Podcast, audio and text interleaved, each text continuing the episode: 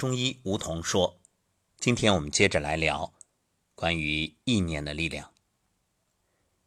意念对于人体来说，究竟有着怎样的意义和价值呢？当然，我们主要谈的是在养生方面，对于健康的积极意义有以下几个方面。首先，意念磁场可以作用于人体身体机能磁场。”因为身体是由器官组成的，器官呢又是由数以亿计的细胞组成，每个细胞都具备一定的磁场。可以这样理解，其实每个细胞就是一个小宇宙。由细胞组成的人体器官当然也具备磁场。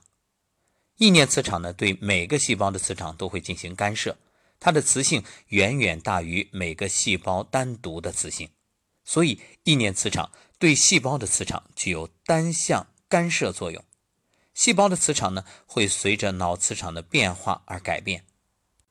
同时，意念磁场呢可以产生一种力，那就是意念力。意念力有什么效果呢？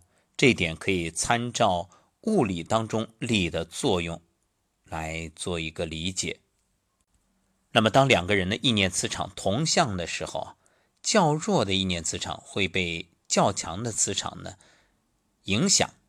产生共鸣，从而呢使两种磁场达到同频共振，于是两种意念磁场就同时增强。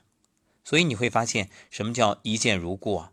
就是志趣相投的人在一起聊天，越聊越开心，越聊越兴奋，甚至秉烛夜谈。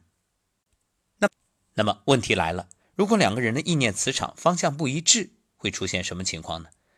较弱的一方，这个意念磁场会被较强一方的意念磁场给吞没，而强意念磁场呢，也会因为这反方向的磁场被弱化，也就是会受到干扰和拉扯。所以，我们为什么说不要和低频的人在一起，不要和天天抱怨的那种充满负能量的人在一起？因为它会消磨你的斗志，削弱你的磁场。你看。话不投机半句多，这聊着聊着，发现彼此实在无法同频的话，你就越聊越难受，浑身不自在。那么人的意念磁场呢，会相互产生一种干扰的作用。任何意念磁场的这种干扰啊，都会形成感觉，直接反馈给人。这正是我们所说的，哎，为什么你和有的人就觉得气场不合，不行，这个感觉不对。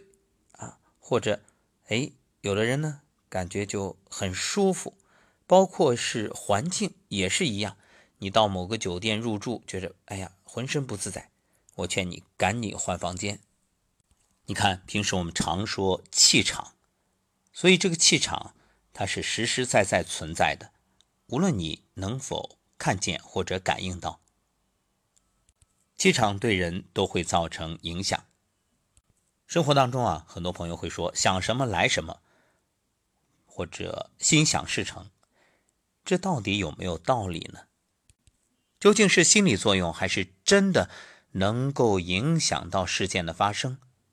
意念磁场有一个重要的作用，就是可以影响随机事件的发生，它能够吸引和意念特征一致的事情、环境以及人群。也就是说，关注什么，你就会吸引什么。将什么吸引到你的生活里来？任何你给予能量与关注的事物或者人，都会来到你的身边。无论你关注的是好的，或者是不好的。也许有的朋友会反驳：“那我关注一个明星，他就能来到我身边吗？”这里当然是一个广义的概念，是他的特质。比如你欣赏哪个明星，那你身上不由自主的，就是潜移默化。自然就会具备他的那种特质。我们常说的“物以类聚，人以群分”呀。另外，当两个已经建立心理联系的人，其中一人向另一人发送脑磁波的时候，另一个人呢就会接收到这种脑磁波。有很大比例的发送信息者和收信息者的脑波出现同步现象。越专注，愿望越强烈，那么意念磁场的强度就会越大。意念力呢，当然也就越强。比如很多修行人，或者你在观想的状态下，你看，为什么我们可以通过远程调理来为对方调理疾病？其实就是一种同频同步。那么，这种意念力对于消除疾病、养生保健有什么意义呢？